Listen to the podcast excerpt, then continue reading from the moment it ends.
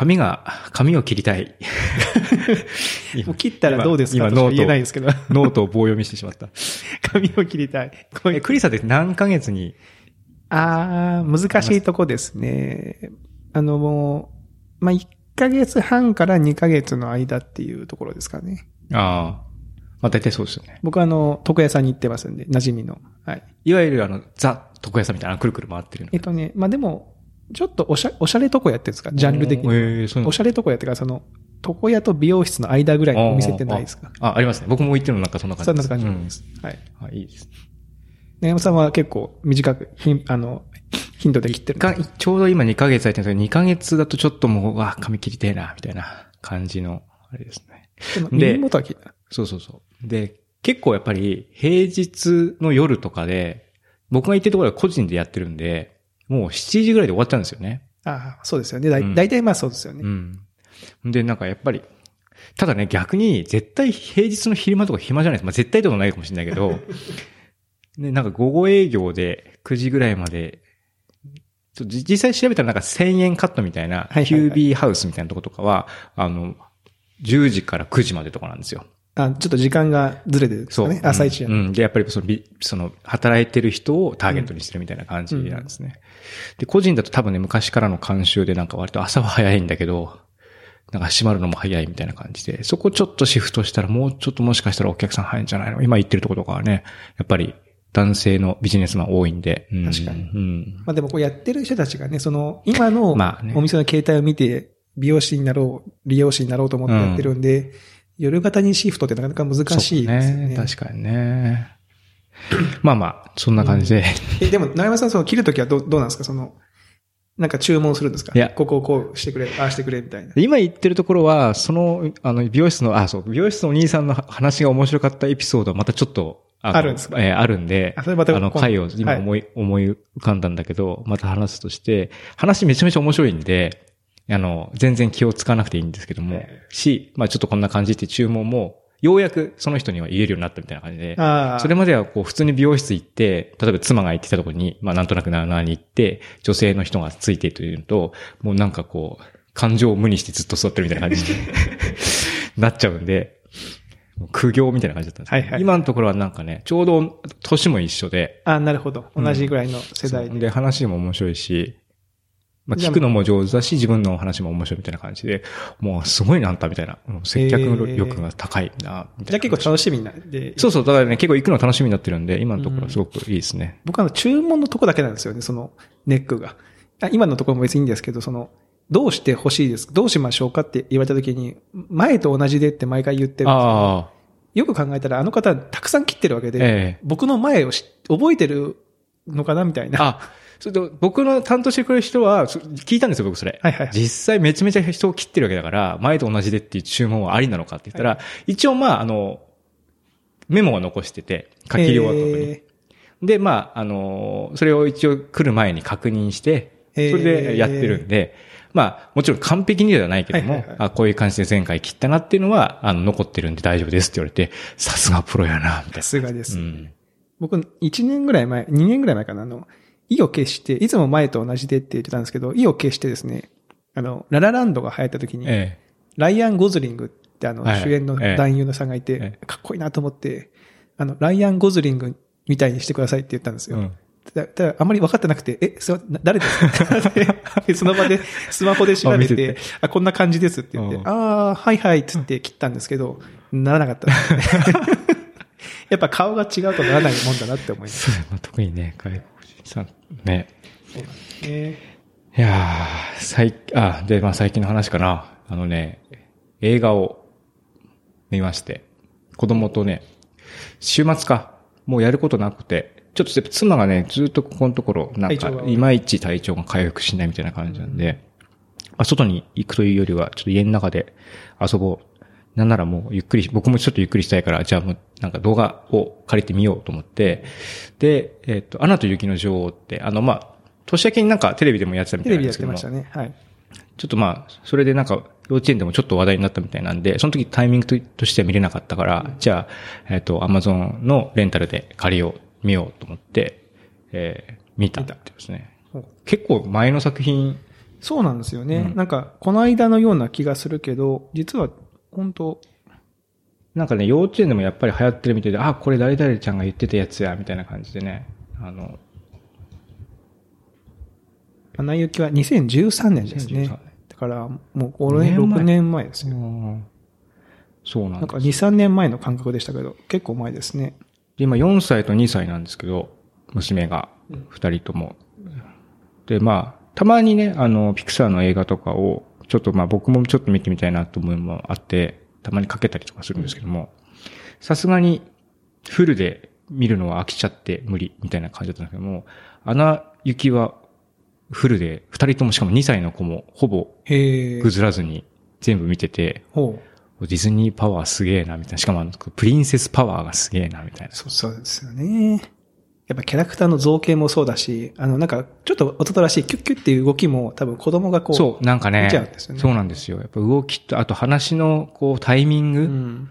面白くなるときと、その、やっぱ怖いときは特に下の子は怖いシーンとか、うわ、怖いってなるけど、まあ怖いシーン終わったら結構穏やかなシーンだったり、面白いシーンに急に切り替わって、わははになるみたいな、とかっていう、こう切り替えが、まあスピーディーだし、そのテンポが子供に合っていて、いや、これはすげえなと。その5年経ってる。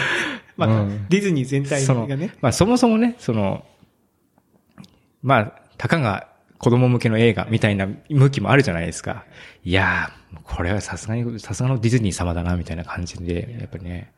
なんかね、うちの子供も、保育園かどっかで仕入れ、その情報仕入れて、ちょっと見たのかなそのあんだ、あの、アナ雪をうん。保育園でちょっとずつ見てるかわかんないですけど、なんか、エルサとかを知ってて、うんうんで、この間、シュガーラッシュオンラインを見たって言ったじゃないですか。えシュガーラッシュオンラインにその、ディズニーの過去プリンセスが全員出てくるんですけど、エルサエルサとか、ええすごいえ、わかる。わかるちゃんと認識してる。僕も全然わかんなかったですけどね。誰が誰か。で、あと CG も、やっぱり技術もすごいなと思って。雪とか、はいはいはい。これ CG かみたいな。やっぱああいうなんか、む無機質というか、なんていうんですかね、その自然のものを CG で表現って結そう、やっぱり構難しいですよね。建築物とかね、そのソリッドなものを見せるのは多分 CG さ、僕もこう想像がつくんですけども、まあ、水とか雪とか、雪が温度によって溶けたり固まるとか、吹雪とか、風と雪みたいなのは、やっぱり、それも、どういう仕組みになってんのかみたいな。どうやって計算してんだろうみたいな。いう仕組みかは僕もわかんないですけど、まあ確かにね。だから CG だからすごい裏で、ね、ソフトが開発されてるわけでしょ、うんそう。そうまあ、ピクサーはもともとね、そのレンダリングのあのシステムみたいなのを自作で作っててって。アナ雪はピクサーじゃないですよね。でもね、ジョン・ラセターが制作総指揮なんですよ。で、ピクサーっていう冠ではないですね。あ、一応、んそうか。ディズニーとピクサその、ピクー。サーは技術、あも、もともとそういうスーパーバイザーみたいな感じでも入ってるんで、ジョン・ラセターが一応関わってそうそうそう。うん。まあ、ジョン・ラセターさんも、一応あれか、去年か、去年末で引退。引退、引退というか、えっ、と、エド・キャットムルは引退という、綺麗な引退みたいな感じなんですけども、ジョン・ラセターさんは、あれか。セクハラ問題が。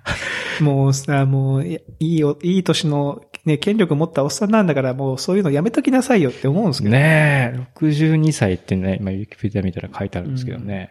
なんか、うん。まあわかんないですね。その、ピクサー社内でまあ。ちょっとね、わかんないですけどね。わかんないね一応、訴えた側の意見みたいなところが載ってるけど、まあ、もともと酒癖も悪くみたいな。酒か、みたいな。ねまあまあ、基本こういうのはもうそういうこと、勘違いされることをする、ああるいはその、訴えられることをする人が悪いっていうのは前提としてもちろんあるんですけど、そううんまあ多分それは会社がちっちゃいとか、気心を知れたおっさんだったら、うん。まあ、はいはいっていう感じだったのが、うんやっぱその会社も大きくなり、うんその新しい人も入ってくる中で、つい昔のノリでやっちゃったみたいな感じのところもあるんですかね。わかんないですけど。いや、でもちょっと、そうなんですよ。結構これ系、このセクハラ系で結構なんかね、去年とか一昨年とかはその、ハリウッド系の、割と好きな大あの俳優さんとか監督とかが結構その、なんていうか、干されていっている感じだったんで、うんまあなんか一映画ファン、ドラマファンとしては残念ですようね。ん。いや、まあ、ちょっとね、まあ、自分にもそういうところがないか まあそれはそうです。ら、改めて。はい。えーあの、それはね、おっさん FM っていうのを聞いてる人はちょっと気を引き締めなきゃいけないかもしれそうなん。ですね。えーその、やっぱりね、その、やっぱり自分の価値観もきちんと改めてなきゃいけないなっていう感じですね。うん、その昔は良かったとかって言い出しちゃうと、マジおっさん。いや、そうそうね、やばいおっさんになっちゃうんで、やっぱりこう、そういう風な、まあ、風潮だからっていう考えも変かもしれないけど、でもやっぱりこう、ね、そもそもやっぱり嫌なことされたら嫌だよね、当たり前だよね、みたいな話はちょっとね、きちんと改めておっさんも考え直すぞっていう。確かにね。うん。うん。でもあの、ピクサーはこれでジョン・ラセターと、ね、創業者のエドさんがいなくなっちゃうと、うん、2019年からが、その、いなくなって初の体制みたいな感じなんですか、ね、あ、そうそう、今年からって感じですね。うんうんうん、どうなっていくのかなっていうのが。まあ、やっぱり多分、言うても相当影響力はあったと思うんで、しかも二人じゃないですか。そうですよね。なんで、どう変わっていくのかっていうのは。今年はトイストーリー4ですよ。ああ、そうですね。はい。僕の好きな、あの人が出る。キアヌ・リーブス。うん。うん。多分。ちょっと楽しみですね。うん。はい。クリさんはなんか最近どうですか？最近ですね、えー、日曜、まあ、日本のドラマで、日曜 TBS で日、TBS 系列で日曜日にやってるグッドワイフっていうドラマ、先週で第2回目だったんですけど、を見てまして、グッドワイフね、あの、アメリカのドラマが元ネタなんですよ。そうですよね、なんかね。で、僕、アメリカのグッドワイフすごい好きで、これを超推したいというか、あの、もう完結、完結してるかな。一応終わってるんですけど、もうこれね、グッドワイフすげえ面白い説を唱え続けてもう早何年って感じなんですよ。ようやく日本にも輸入されたかみたいな。でもそのリメイクっていう形がどうなんだっていうのはちょっと思いますけどね。あ、あの赤いジャケ、赤い服でみたいな感じなんですね。なんかね、あのー、まあ、ちょっと前にスーツっていうドラマがあったじゃないですか。うん、であれもほら、アメリカのスーツを、うん、えー、元ネタに小田裕二さんがやって、うんで、その前はグッドドクターっていうのがあって、みたいな。で、まあちょっと調べてみたら、えー、多分正式な許可は取ってないけど、例えば ER 緊急救命室を救命病棟24時っていうやつで日本でやったりとか、はいはいはい、あと、コードブルーか。コードブルーってあの、映画化もされた日本のドラマがあるんですけど、あはいはい、あれは多分、なんか聞くところによると、アメリカのグレイズ・アナトミーって、これも僕見てるんですけど、の、が元ネタになってるんじゃないかっていう話なんですけど、グッドワイフはね、あの、え、長山さん見たことあります？グッドワイフ。見たことないですオリジナルの方。あの、サムネイルはよく 見てるんですけども。サムネイルは見ますか？はい。グッドワイフっていうタイトル自体にあんまり惹かれなくて、まあ、あらすじとかも見ても、確かそんなにこう、パッとそすぐ見ようって感じじゃない。なるほど。あの、僕がじゃあちょっと今長山さんをグッドワイフこんなに面白いんだぜって、ちょっとあの、喋、喋らせてもらってもいいですか？あの、グッドワイフって、まあ、アメリカのグッドワイフは、ええー、あれなんですよ。夫が州検事なんですよ。検事検事の偉い人。がいきなりオープニング、その一夜冒頭で、えー、ちょっと汚職と、あと不倫。うんで、捕まっちゃうんですよね。汚職で捕まり、不倫がバレるみたいな。で、奥さんが、え、何それってなって、今までずっと旦那の収入に頼ってたんだけど、旦那が捕まっちゃうんで、働きに出なきゃいけないと。で、もともと弁護士資格を持ってたんだけど、結婚して、まあ、半ば引退したのを、まあ、二人の子供、家庭を守るために、職場復帰するんですよね。で、その職場の復帰先が、えー、元彼がいる弁護士事務所で、元彼が、その、経営者の層にいて、あ、うち来いよみたいな感じうち、まあ、だったら来たらって言うんですけど、世間的には、え、あの不倫してスキャンダルまみれの汚職検事の奥さんでしょみたいな見た目なわけですよね。うん、あの、見え感なわけです。うん、で、えー、その事務所自体も別にめちゃめちゃ儲かってるわけじゃないから、採用されるのは一人しかいないと。うん、で、ライバルの、その、なんかお手伝いみたいな弁護士さんが何人かいて、まあその最初のシーズンは、その、争争いがあるわけですよね。誰がその正式採用されるかみたいな。で、このドラマの面白いところは、まあ、法律ものなん、裁判ものなんですけど、結構、ウェブサービス登場するんですよ。リアルな。あ、そうなんだ。へこれがね、結構面白くて、えー、僕が覚えてる限りだと、例えばですね、まあ、ツイッターか。うん。ツイッターとか、まあ、ツイッターなんて他のドラマ出てるけど、ツイッターとかはなんかその、使い方が面白くて、なんか有名人が、えー、ティーンのアイドルがなんかこう訴えられるわけですよ。うん、で、裁判所でその被告席に座ってるんだけど、うん、その席からツイートしまくるんですよ。ああ、なるほどね。で、裁判所がこう、なんか、厳重注意を、えー、受けて、みたいな。伝ってるわけですね。そうそうそうそう。で、なんかその、アイドルがファンに向けてメッセージを発信する必須ツールとしてツイッターが当時は、アメリカでツイッターってそんなにね、こう、日本ほどメジャー、うんあの、みんなが使ってるもんじゃないかもしれないけど、その時はそういう扱いだったり、うんあとなんかそのバー、事件が発生したバーで目撃者を探すぞっていう時に、えーどうやるかっていうと、そのバーのフォースクエアで、バーのメイヤーを探すんですよ。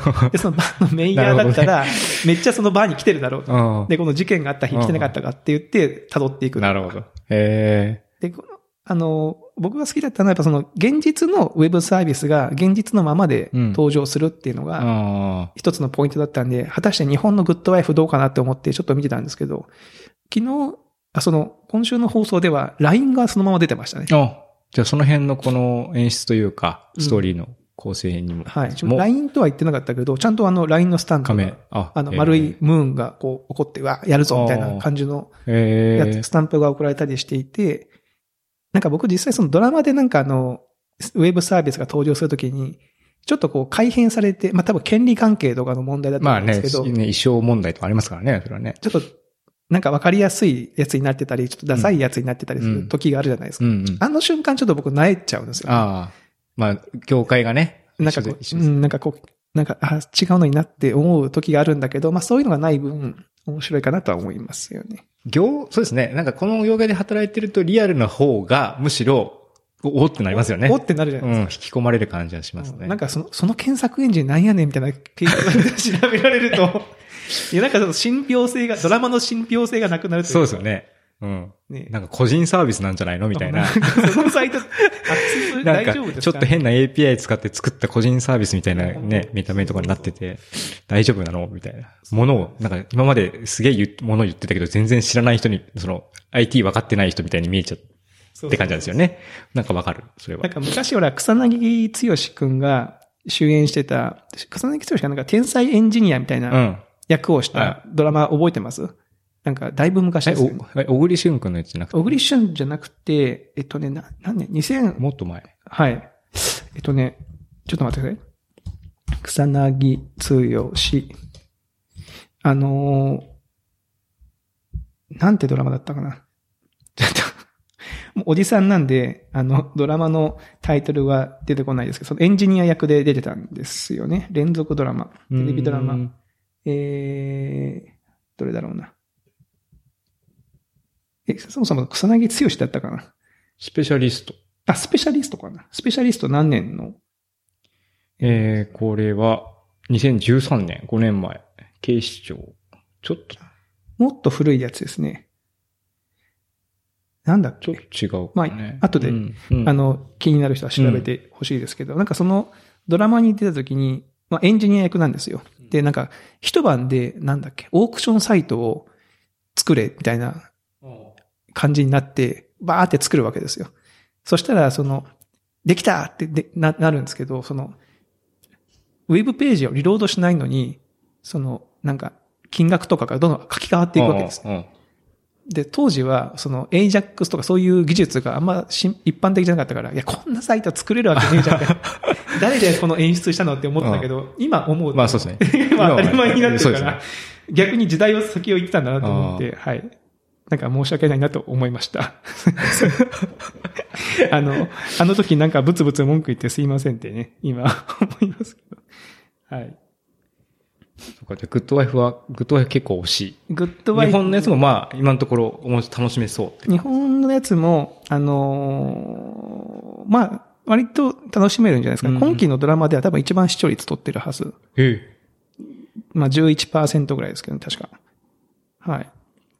まああの、オリジナル見た方が僕はおすすめですけど、あの、日本のやつも結構楽しめました。あと僕の好きなあの、唐沢俊明さんが、その、汚職、汚職検事役で出てたりするんおですね。へえ。え、汚職検事役もなんかこう、後半というか、参戦してくるんですか？あの、まあ、元々のドラマ自体はすごくこう、長いので、うんうん夫の、えー権利が晴れて、また選挙に出るぞって選挙に出ようとしてお、みたいな話になったり、その、夫えー奥さんが勤めてる弁護士事務所の、まあ、あの、そんなんだったらうち来いよって言った元彼、元彼のね。うん元彼との三角関係みたい。なのが出てきたり、あとなんか、えっ、とね、ライバル弁護士が二人ぐらい有名なあの人がいて、一人はなんか変わった女の人で、その、まあ、女性弁護士なんですけど、すごいこう、最初妊婦で登場するんですよ。えで、妊婦で登場して、すごい、ま、まくし立てまくって、なんかこう、いろんなことを煙に巻きながら、自分が妊婦であることすら利用して、裁判に勝っていくみたいな感じなんですよね。で、その人が出産をして、今度はベビベビーが子供連れてくるみたいな感じの人がいたり、あとね、あの、マイケル・ J・ フォックスが出るんですよ。へえ。マイケル・ J・ フォックスが、えー、あの、なんかこう、体が不自由な、えー、感じの、まあちょっとあの、彼自身がパーキンソン病でしたっけ？ええ。ですけど、まあそういう感じの病気を患ってるっていう弁護士役で出て、そのマイケル・ J・ フォックスもすごい狡猾で、そういう、なんか体が不自由であることを後半に利用して勝っていこうとするみたいな話で、あの、マイケル・ J・ フォックスね、すごく活躍するんで見てほしいですね。シーズン3とか4ぐらいから出てくるのかな？え、それ、うんその話を聞いて、がぜ いきなり気になりましたね。やっぱ僕らマイケル・ J 世代ですからね。そうですね。はい。そうなんですよ。なんで結構ね、グッドワイフは元の方が、あの、面白いですね。うんででも、日本のやつは多分、元のやつはその1シーズン20何話を6、7、7シーズンって書いてましたね。結構だから100、ヘビーな量ですね。10話ぐらいい。日本のやつはそれを、えー10話ぐらいにギュッと圧縮してるわけで、まあ、エッセンスを楽しむっていう分にはすごくいいんじゃないかなと思って、まあ今期はそれを見てみようかなとは思ってますね。なるほど。はい。はい。というところでですかね。お時間でございますが。はい。というところで皆さんもぜひですね、こう、なんかね、今日コンテンツの話ばっかうん。でしたけど、うん。なんか面白いドラマとかあったらまた教えてほしいですよね教。えてほしい。はい。ディズニー映画。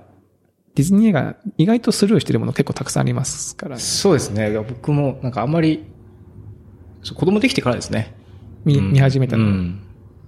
僕も好きなやつとか、カーズとかも、カーズ？そう、カーズはね、一回もうちょっとちっちゃい頃見せたんですけど、まだちょっとダメでしたね。ズートピアも見せたけど、なんかちょっと怖いとかって途中でなっちゃって、うん。あの、大きな、なんか、まあ、怖い、怖い動物が出てくるんですけども。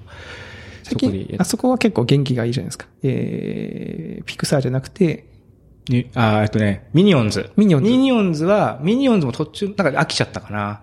あ、そうなんかミニオンズ、今、プライムで無料でいくつか見れるやつあるんですけども、ミニオンズ、なんか、キャラはすごい可愛いって言って、どっかでミニオンズが飾ってあるのを見てると、ミニオンズとかやってるんですけども、ミニオンズ自体は好きなんですけども、話が難しいです。話がちょっとね、難しい。うん。えー、イルミネーションズか。イルミネーションの、あそうですえーミニ、あと、シング。うん。あの、動物が歌うやつ。はい、シングはね、あもう、後半垂れちゃったかな。だから、うん、だから、アナ雪はすげえなと思ったんです確かにうんいや、全然それ、その作品も全然面白いんですけども、それぞれ面白いし、僕とか大人見ても結構ね、全然面白いなって、僕は、親は二人で、なんかみんな見て、なんかシングとか妻とか泣いたりとかして、普通に見てたんだけど、なんか、子供はダメだったんですよ。でも、穴行きは通してみて、このさ、その、プリンセスかけるディズニーのやばさみたいな。うんあの、イルミネーションズとかやっぱり、大人向けの映画を、大人向けのアニメーションにしてる気がします。そうそうそうそう。ディズニーはちゃんとこう、子供だからもうちょっと大きくなっったら逆にそういうのをそのちょっと大人びてるのが面白いとか大人向けのギャグが面白いって言ってみるかもしれないですね。はい。はい。ません。まあまあそんな感じです。はい。ではまた来週。はい、また来週さよなら。さよなら。